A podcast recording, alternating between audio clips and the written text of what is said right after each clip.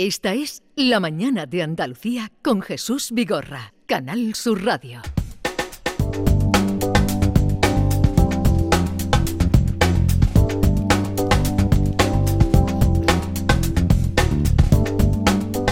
Vamos a dar la bienvenida a Jorge Morales de Labra, ingeniero industrial, emprendedor, director de Próxima Energía, autor de Adiós Petróleo. Eh, Jorge, buenos días. Buenos días, Jesús. ¿Qué tal estás? Muy bien. Me alegro. ¿Y vosotros? Bien, bien. Aquí poniendo seis lavadoras cuando ponen la, que la ley es gratis, Jorge. Sí, y sabes a qué hora es ahora, ¿no? ¿A qué hora? Ahora siempre la luz es mucho más barata a las horas centrales del día. Llevamos desde el mes de marzo y lo que llamamos de abril, donde es más barata normalmente. Vamos, no siempre, siempre, ¿no? Pero vamos, casi todos los días es más barata la luz, incluso que de madrugada. ¿Y eso a por qué, mediodía, gracias a que- la enorme aportación solar. Ah, amigo, yo digo... Energía ¿por- solar, claro. ¿Por qué de pronto a, a la y- hora de comer es cuando es más ¿Y barata la luz? exactamente qué horas son? El tramo. Pues normalmente, normalmente entre las 10 de la mañana y las 7 de la tarde es, es un precio prácticamente gratis, sobre todo los fines de semana. Ahora durante la Semana Santa ha sido prácticamente gratis toda sí, Semana sí, Santa en esa- en esa franja. Pero gratis de gratis, de por la patilla. Bueno, de prácticamente, vamos, estamos hablando de, no, si, si el precio medio de la luz del año pasado estaba en torno a los 20 céntimos, estamos hablando de precios de menos de 2 céntimos, o sea, sí, prácticamente gratis, o sea, el 90% gratis. sí. Ujú. Me, me Sí, sí. preguntan aquí si las personas que tienen también eh, tarificación nocturna les afecta. Depende, depende de cómo lo tengan. ¿eh? Si tienen un precio fijo, no. Claro, ese es el problema. Si lo que tienen es la, lo, que, lo que llamamos antes tarificación nocturna, en realidad, que son las franjas horarias, Sí. ¿eh? eso lo tiene todo el mundo en el, en el contrato, pero si, si tú no tienes un precio fijo, lo que pasa es que esas franjas horarias, es- a ver, en, en el recibo de la luz hay básicamente dos componentes. Está, por un lado, la parte del mercado, ¿vale? Esta parte del mercado es la que ha resultado, resulta cero en las horas centrales del día ahora gracias a la aportación solar. Y luego le tenemos que sumar la parte regulada del gobierno, es decir, lo que llamamos los peajes, ¿no? Lo que el gobierno fija en el boletín oficial del Estado. Entonces, esos- esos peajes van por franjas, tienen tres franjas horarias, las famosas franjas aquellas de Punta Lleno y Valle que estuvimos hablando Sí, ya en sí, sí. 2021, ¿no? ¿Eh? Cuando salió aquello de, de planchar a las 3 de la mañana, porque pues esas franjas lo que hacen es que colocan el precio más barato de madrugada y todas las horas de los fines de semana, ¿vale? Entonces, lo que pasa es que ahora el mercado pesa mucho más que la parte regulada, ¿vale? De modo que cuando el mercado es cero en las horas centrales del día, aunque la parte regulada sea un poquito superior a la, a la- a la que resulta en las horas de nocturnas, Sí. las horas de madrugada, ¿eh? Eh, aún así el precio en las horas centrales es menor. Porque ya digo, porque, porque la parte de mercado es muy fuerte, es mucho, pesa mucho más que la parte regulada. Entonces, al final, el resumen es, todo el mundo por debajo tiene franjas, es decir, su compañía eléctrica va a pagar la parte regulada del recibo en función de la hora a la que consume y no va a pagar lo mismo si es la franja nocturna que si es en la franja de mediodía. ¿vale? Ahora bien, cuestión distinta es que a ti tu compañía te lo repercuta con esas franjas o no. ¿vale? Es decir, te ponga un precio fijo que te diga, pues mira, usted en punta va a pagar no sé cuántos, en Valle va a pagar X y en, y en- y en el, en el llano va a pagar Y, ¿vale? Y otra cosa distinta es que te diga, no, no, usted va a pagar tal cual lo que salga al mercado más la parte regulada. Vale. Esa gente, que es lo que hemos llamado siempre la tarifa a precio variable, es la que sí que están percibiendo esta enorme bajada del recibo de la luz en los últimos meses. Bueno. Vamos a ver qué quieren preguntarle, dudas, consultas, los oyentes a Jorge Morales de Labra. Venga, adelante. Buenos días, de Jaime. Una pregunta. ¿Por qué eh, estos meses atrás me estaban quitando el bono social? Me descontaba de la factura. Sin yo solicitarlo, hablé con la compañía y dice que era por el gobierno, pero me lo quitaba. Y este mes me han cobrado dos euros y pico. Y yo pienso, y yo he vuelto a llamar y he vuelto a decir, oye, ¿por qué era ese- el- los meses anteriores me lo estabais quitando el bono social y ahora me lo estáis cobrando? Dice que por el gobierno también. Entonces, por el gobierno me lo me quitaban de la factura y por el gobierno me lo ponen ahora. No entiendo. Esto es difícil de entender, Jorge. esto que nos dice El bono social lo primero que hay que hacer es solicitarlo, ¿no? Bueno, a ver, yo entiendo, si entiendo bien, ¿eh? que Sí. el oyente lo que está hablando es de la financiación del bono social. Voy a tratar de explicarme, vamos a ver. El bono social, como sabemos, es un descuento en el recibo de la luz, importante, un descuento que ahora mismo es del 60% en el, en, en el caso menor, en algún caso es del 100%, y que está dirigido a lo que llamamos las familias vulnerables. Entonces, las familias vulnerables, básicamente hay tres colectivos, los que tienen bajas rentas, ese límite, por cierto, se amplió ahora durante, durante la crisis, ¿no? Para, para permitir que algunas familias eh, pues, pues se pudieran acoger más. En segundo lugar están los jubilados con pensiones mínimas y en tercer lugar las familias numerosas con independencia de la renta, ¿vale? Eh, subrayo la independencia de la renta porque esto es lo que, lo que hemos dicho muchas veces, que no parece muy razonable y que ya hace poco, hace menos de un mes, la vicepresidenta del gobierno dijo que iban a cambiar. ¿eh? que esperamos cambios inminentes en esa parte, ¿vale? Pero de momento es así. Bien, entonces ese bono social, ¿cómo se financia? No se financia con los presupuestos generales de Estado, no viene dinero público. Ese bono social lo estamos pagando todos en nuestro recibo de la luz, ¿vale? Entonces, la mayor parte de compañías lo que hacen es que meten una línea específica de financiación del bono social, que viene a ser del orden de un euro, más o menos un euro al mes, ¿vale? Entonces, si he entendido bien al oyente, lo que está diciendo es que su compañía le quitó esa línea de financiación, ojo, no le quitó el bono social, sino la financiación del bono social, y luego se lo ha vuelto a poner. Mm. ¿vale? Entonces, la cu- cuestión es, ¿el gobierno es que lo quita y lo pone? No, no, el gobierno lo que ha hecho últimamente, lo, hace- lo hizo hace escasamente un mes, es actualizar el valor. ¿vale? O sea, es decir, el precio que se paga por cada, cada cliente, digamos, pagamos por, por financiar ese bono social, va cambiando en función de los años. Y eso se acaba de actualizar en marzo. ¿eh? Y por tanto, lo que ha cambiado es el importe, pero no, en ningún caso, debe ha habido ningún cambio regulatorio que justifique que haya desaparecido y luego se vuelve a poner. Vale. Es decir, que eso lo pagan incluso los que tienen el bono social, ¿no? Lo, pa- Eh, lo pagamos bueno, ahí- todos, ¿no? Tengan o no tengan bono social. Ahí vamos a entrar en un detalle. Bien, me gusta la pregunta, vamos a entrar en ello, porque además va a ser una. Os, os voy- os anticipo que es una cosa que va a ser de actualidad, no sé si hoy o la semana que viene, ¿no? Después del Consejo de Ministros. A Vamos ver, a ver.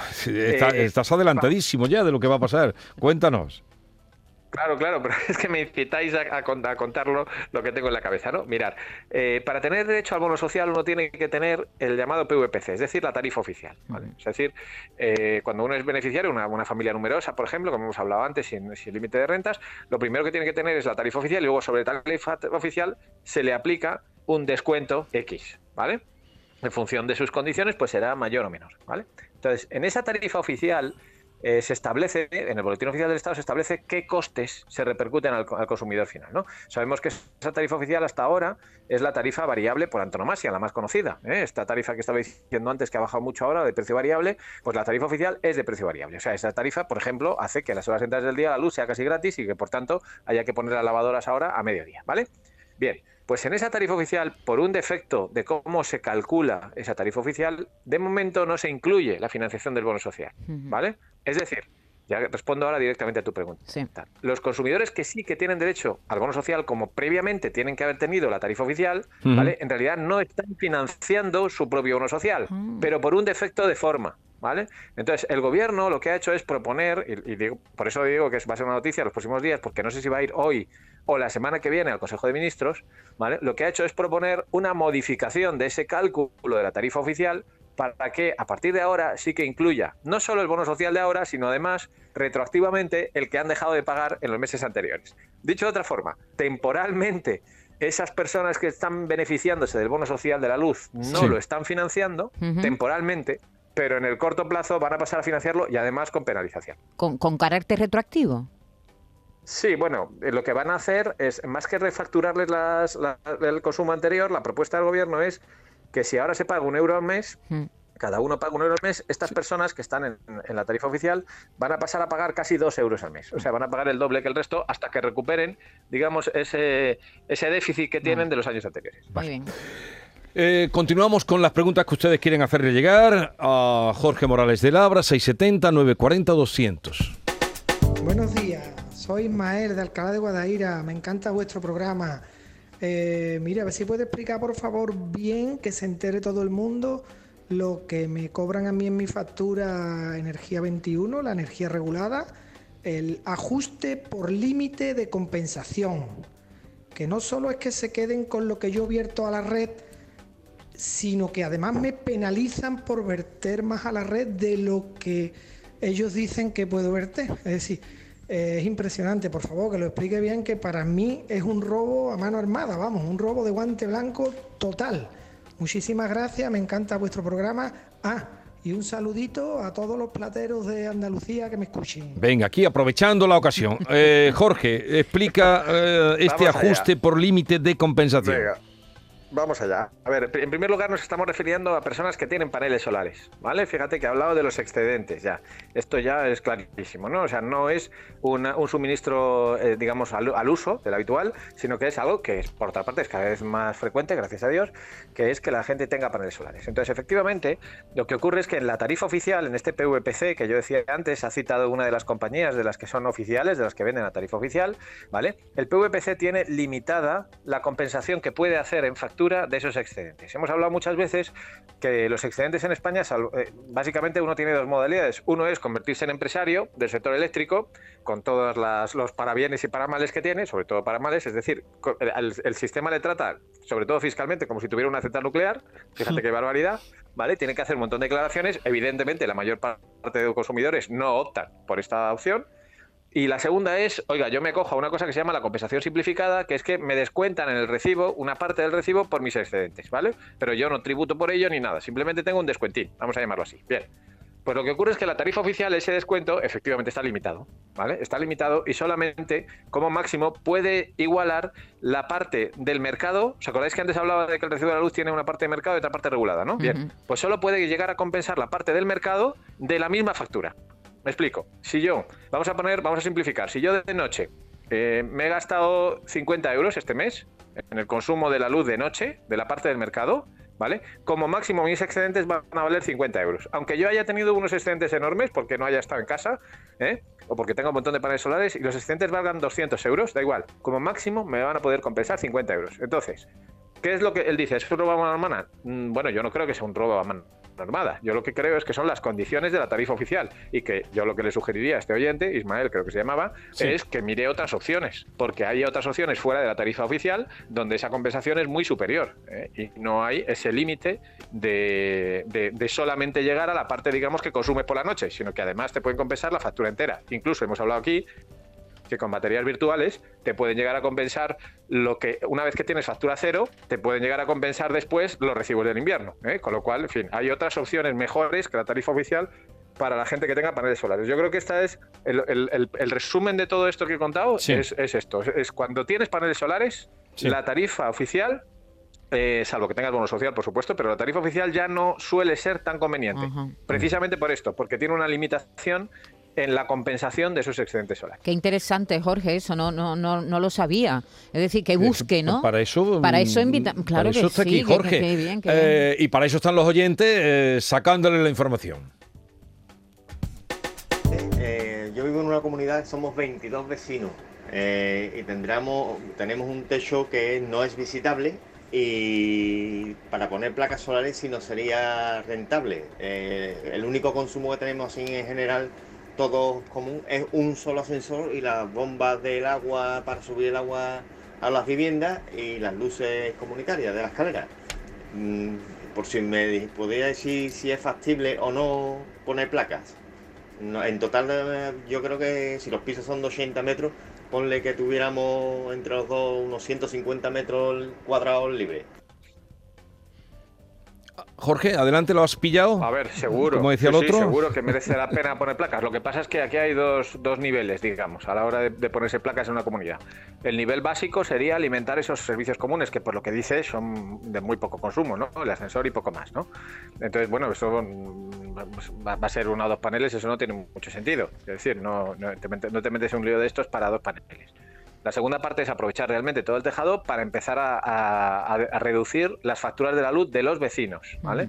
Entonces, esto es, por supuesto, que es perfectamente posible, es lo que llamamos un autoconsumo colectivo, pero eh, el problema principal, vamos a llamarlo así, es el problema de aquí no hay quien viva. O sea, es decir, la regulación del sector eléctrico lo permite, ¿vale? Ahora, las comunidades de propietarios, pues, en fin, yo he visto de todo. ¿eh? También podríamos decir que el problema es el, el problema del perro del hortelano, que también lo he visto muchas veces, ¿no? Es decir, yo no quiero ponerme los paneles, no quiero financiar los paneles, pero tampoco quiero que otro me los ponga. No vaya a ser que algún día yo quiera utilizar el tejado. Vale, ¿eh? y una cosa, Jorge, eso está, claro, eso está bien organizado, es decir, cada uno con su consumo en la casa, eso está bien, eh, está, está bien solucionado, que, que- que cada Bueno, persona pague lo que consume entrar- realmente. No, no, no. A ver, pod- podríamos entrar en, en- porque esto es, muy- es muy técnico, ¿eh? en, las, en las soluciones que hay, pero voy a, voy a tratar de explicar la más sencilla, ¿vale? La más sencilla de todas ellas es lo que llamamos un coeficiente fijo, que además es estático. Me explico. Vamos a suponer que yo tengo 100 kilovatios, ¿vale? En- en- me caben en total 100 kilovatios. Y por simplicidad voy a suponer que somos 50 vecinos, ¿vale? Bueno, la forma más sencilla es que cada uno de ellos tenga eh, 2 kilovatios, Hmm. ¿vale? De forma que al final, en, la práctica, ¿eh? el sector eléctrico, ¿cómo lo trata? Como si yo tuviera, en vez de tener un piso, tuviera un chalet y encima de mi tejado tuviera 2 kilovatios. A efectos del sector eléctrico es exactamente lo mismo, me explico. ¿Qué, significa esto de exactamente lo mismo? Lo que va a hacer la compañía eléctrica, la distribuidora, la que tiene el contador, es que directamente le va a restar al cada vecino 2 kilovatios, la producción de esos 2 kilovatios, sea de, pues si hace mucho sol, a lo mejor llega a esos 2 kilovatios, y si hace un poquito menos, será de un kilovatio, de 0,7 o lo que sea. Bueno, esos 2 kilovatios se lo va a restar directamente su contador. Es decir, si el señor del primero A en una hora estaba consumiendo 1, ¿vale? Y está produciendo, su instalación está produciendo 2, la compañía eléctrica le va a poner menos 1, es decir, le va a poner un excedente de un kilovatio. Y si estaba consumiendo 1 y está produciendo 0,7, su contador directamente es como si marcara 0,3, ¿vale? Ajá. Es decir, insisto, es en la práctica, en el sector eléctrico, esa solución es la más sencilla, que es la, la de coeficientes fijos, y además no todo el mundo, yo he puesto un ejemplo muy sencillo en el cual todo el mundo tiene 2 kilovatios, pero nada impide que los vecinos, eso sí, se pongan de acuerdo, de ahí lo de aquí no hay quien viva, y que a lo mejor el del primero A, si tiene más consumo, en vez de tener 2 kilovatios, tenga 3, y el del primero B, que tiene menos consumo y que solo va a los fines de semana, tenga 1. ¿Y, y se está ¿Eh? Eso demandando, se están demandando en las comunidades este tipo de soluciones? Sí, sí, cada Sí, vez ¿no? más. Lo que ocurre, lo que ocurre es que el, el problema en las comunidades es que no se ponen de acuerdo después en todo esto de los coeficientes de reparto. ¿Sabes? Principalmente ahí está el problema, en los coeficientes de reparto. Vamos a continuar con Jorge Morales y lo que nos preguntan nuestros oyentes. Sí, hola, buenos días. Mira, a mí me gustaría saber si ahora mismo como está el mercado, lo que me interesa más es pasarme al mercado, a- o sea, al mercado, sí, al regulado, porque estoy en el libre, estoy con Iberdrola y estoy pagando a 24 céntimos el kilovatio. Entonces me parece que ahora mismo, por lo que está explicando el técnico, es más interesante pasarse otra vez al regulado. A ver qué me puede decir. Venga, muchísimas gracias. Libre regulado, Jorge. Bueno, clarísimamente el mercado regulado ahora mismo. Voy a dar precios desde diciembre, precios medios del mercado regulado de diciembre hasta ahora. ¿Vale? En diciembre fueron 21 céntimos y ya está pagando 24, ¿eh? 21 céntimos, en enero fueron 13, en febrero 20, en marzo 15 y en lo que llevamos de abril 13. Es decir, claramente por debajo de esos 24 céntimos. Es más, la mejor oferta que hay en este momento, disponible para todo el mundo, por supuesto, fuera de ofertas mm, antiguas y demás, ¿no? Eh, en el mercado están 16 céntimos, con lo cual claramente la tarifa oficial, el precio variable, está por debajo de ese nivel. Dicho esto, dejadme decir algo, eh, eh, que también va a salir el Consejo de Ministros, no sé si de hoy o la semana que viene. La tarifa oficial va a cambiar. Sí. Va a cambiar a partir del 1 de enero, ¿vale? Y ya va a dejar de ser tan, tan competitiva. Así que, de momento sí, ¿vale? De momento la tarifa oficial sí, pero ya anticipo que la tarifa oficial a partir de enero se va a convertir en un híbrido donde ya no va a ser variable como ahora, sino que va a tener una parte fija y otra parte variable, ¿vale? ¿Qué pasa? Que la parte fija, como sabemos, es más cara que la parte variable y por tanto va a dejar de ser tan competitiva. Es Así decir, mi que vamos a pagar más a partir variable. vamos a pagar más a partir de enero. Sí, sí, Pero la de tarifa enero oficial va a ser del año que viene. competitiva. De 24, enero- claro. No con Sí, sí, carácter del año que retroactivo. No, no, de enero del año que viene. Jorge, parece que, 2024. parece que tienes un micro momento, en el sí. Consejo de Ministros, que tenías ahí un confidente. Estás dando hoy dos o tres exclusivas muy buenas. Bueno, no, no es que tenga un confidente, es que, es que está en el Consejo de Estado. O sea, quiero decir, es que hay un Real Decreto, tiene un procedimiento Sí. ¿eh? y pasa por una serie de informes asesores. Y entonces el último de ellos, que es el Consejo de Estado, es donde, donde, donde conocimos este, este- durante esta Semana Santa que estaba ya el texto del Real Decreto, ¿no? Y entonces, bueno, pues he accedido y he leído ese Real Decreto. Pero, ¿y eso con qué fin lo hacen?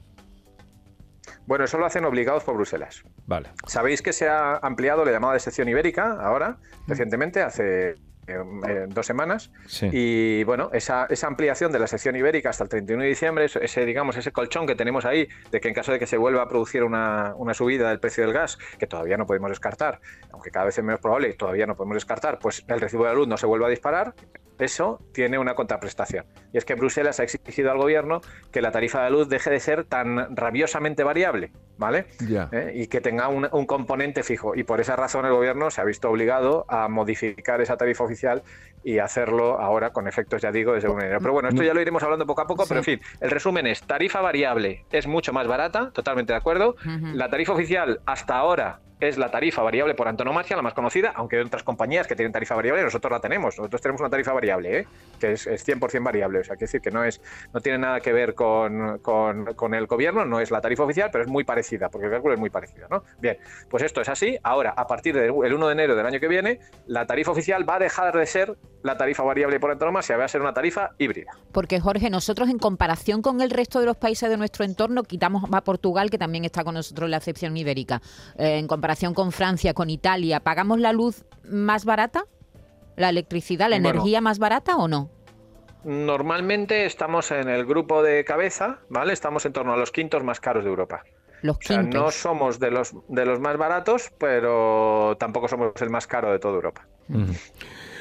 Eh, otra pregunta, Jorge.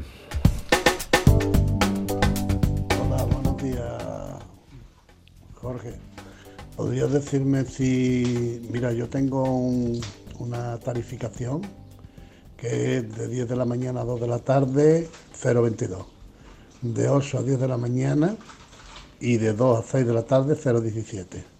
Y de 12 de la noche a 8 de la mañana, sábado, domingo y festivos nacionales, 0,13. O sea, 0,22, 0,17 y 0,13. ¿Me puedes decir cómo ves tú esa tarificación o si me cambio a una mejor? Yo no sabía que había esta posibilidad de tener varios. Venga, Sí, eh, ¿qué, sí, qué sí, es- opinas? es- os, os- os acordáis que antes os he dicho que la, la parte regulada del recibo tiene tres franjas horarias Hmm. y que hay personas que tienen un, fre- un precio fijo por franja horaria? Que me preguntabais, ¿y esas personas están teniendo también, se están beneficiando de esto de que la luz sea gratis a mediodía? Y decían, no, porque tienen un precio fijo por franja horaria. Este es el caso precisamente. ¿eh? El caso en el cual, en lugar de haber un precio fijo para todas las horas, hay un precio fijo de, de, en este caso, 0,23 para las horas caras, de 0,17 para las horas intermedias y de 0,13 para las horas baratas, ¿no? Bien. Eh, por tanto, no hay diferencia entre, entre cuando hace más sol y el precio de la luz se hunde y no. Siempre paga en las horas centrales del día, que son normalmente horas llano, paga siempre 0,17. Bien, la reflexión es un poco la misma que la de antes, pero un poquito más sofisticada, ¿vale? No es una tarifa mala, ¿vale? Es la tarifa que tiene es una tarifa a precio fijo de las mejores que hay ahora mismo en el mercado, pero la tarifa a precio variable está claramente por debajo de esos Claro. niveles. Insisto que lo que llevamos de abril está en 0,13 de media. ¿Eh? de media, lo cual quiere decir que las horas baratas son muy por debajo de 0,13. Hablaba antes de 0,02. Cuando me decíais, ¿es gratis o casi gratis? Decía, sí, sí, 0,02. ¿no? Bien, pues esto es el nivel que tiene en este momento la tarifa precio variable. O sea, Claro, es- claramente es, por es mucho de mejor de la de 24 que nos llamaba antes, pero, pero claro, sigue Claro, siendo más claro. beneficiosa la, la otra, está claro. Correcto. Buenos días. Me gustaría hacer una pregunta que una vez escuché de que el bono social y las placas solares eran compatibles. Yo es que tengo las dos cosas. Me gustaría saber si puedo seguir con las dos o tengo que eliminar, por ejemplo, el bono social. Venga, gracias. Buenos días. A ver, Se puede, se puede seguir con las dos, pero eh, recuerdo lo que, lo que decía antes sobre el bono social. Para tener el bono social, previamente hay que tener la tarifa oficial. Así que ahora ya, fijaros, eh, estamos avanzando y mucho. Hoy, hoy está siendo unas preguntas de nivel. muy didáctico. Por tanto, eh, sí. Sí, sí, la, la conclusión es entonces, ¿qué pasa? Claro, si uno no tiene la tarifa oficial, tiene limitación en la compensación de excedentes. ¿eh? Por tanto, ya he dicho antes, ojo, tener la tarifa oficial y tener excedentes no suele ser eh, eh, buena solución, salvo precisamente que se tenga bono social. ¿Cuál es el problema? Que el bono social, al hacer un descuento del recibo, del 60% como mínimo, como he dicho antes, hace un descuento tanto en la parte que uno consume como en los excedentes. ¿Vale? Es decir, si tiene paneles solares, encima, con el bono social, lo que ocurre es que los excedentes, en vez de valorárselos, por ejemplo, a 10 céntimos, como tiene un 60% de descuento, se lo valoran a 4 céntimos. ¿Vale? ¿Qué pasa? Que normalmente, pero subrayo normalmente porque hay que ver cada caso en particular, a las personas que tienen bono social y paneles solares, cuando tienen muchos excedentes, efectivamente les interesa renunciar al bono social, por raro que parezca. Cuando tienen muchos excedentes, ¿por qué? Porque, como decía antes, con la batería virtual, por ejemplo, nuestra, lo que pueden conseguir es factura cero. Entonces, claro, aunque tengan ya una factura relativamente barata, es que solamente gracias a los paneles solares pueden llegar a tener factura cero de por vida. Os voy a contar, os voy a dar un dato, ya que hemos terminado el invierno, que a mí me parece eh, pues muy clarificador. Nosotros tenemos 12.000 clientes con factura virtual, con, con batería virtual, perdón, ¿vale? Bien, pues durante este invierno, cerca de 1.000, 900 y pico, han pagado cero durante todo el invierno. Es decir, con los excedentes que acumularon durante el verano pasado, Ya. les han valido esos excedentes, para seguir pagando cero durante todo el invierno. Tiene que tener un buen tejado, ¿no? Sí, bueno, tienen que tener muchos excedentes, claro, naturalmente. Vale, eh, resumiendo, entonces, lo del Consejo de Gobierno, vamos a terminar con eso. Jorge, eh, resúmenos la noticia que nos has avanzado de hoy en el Consejo Bueno, de Gobierno. Se modifica la tarifa oficial de la luz con efectos desde el 1 de enero de 2024. Pasa a ser una tarifa híbrida en la cual una parte de ese precio va a ser variable como el de ahora y por tanto va a depender de si hace sol, si hace viento, etcétera, y otra parte va a ser fija. Eh, con esto, en los precios, en los niveles de precio que hay ahora, lo que ocurre es que va a ser menos competitiva de lo que es ahora, esa tarifa oficial, Sí. y además va a incorporar una modificación de la financiación del bono social que hasta ahora no, no contemplaba y que ahora va a tener en esa tarifa oficial una penalización. Dicho de otra forma, la tarifa oficial desde el 1 de enero de 2024 va a ser bastante menos competitiva de lo que es ahora.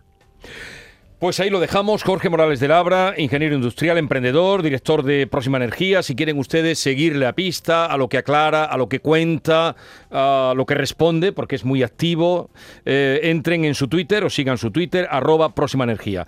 Jorge, un abrazo y hasta la feria. Eso es. Es que a él le gusta. Igualmente, feliz feria a todos. No, todavía, todavía no ha llegado. Hasta luego. Adiós, adiós. Esta es La Mañana de Andalucía con Jesús Vigorra, Canal Sur Radio.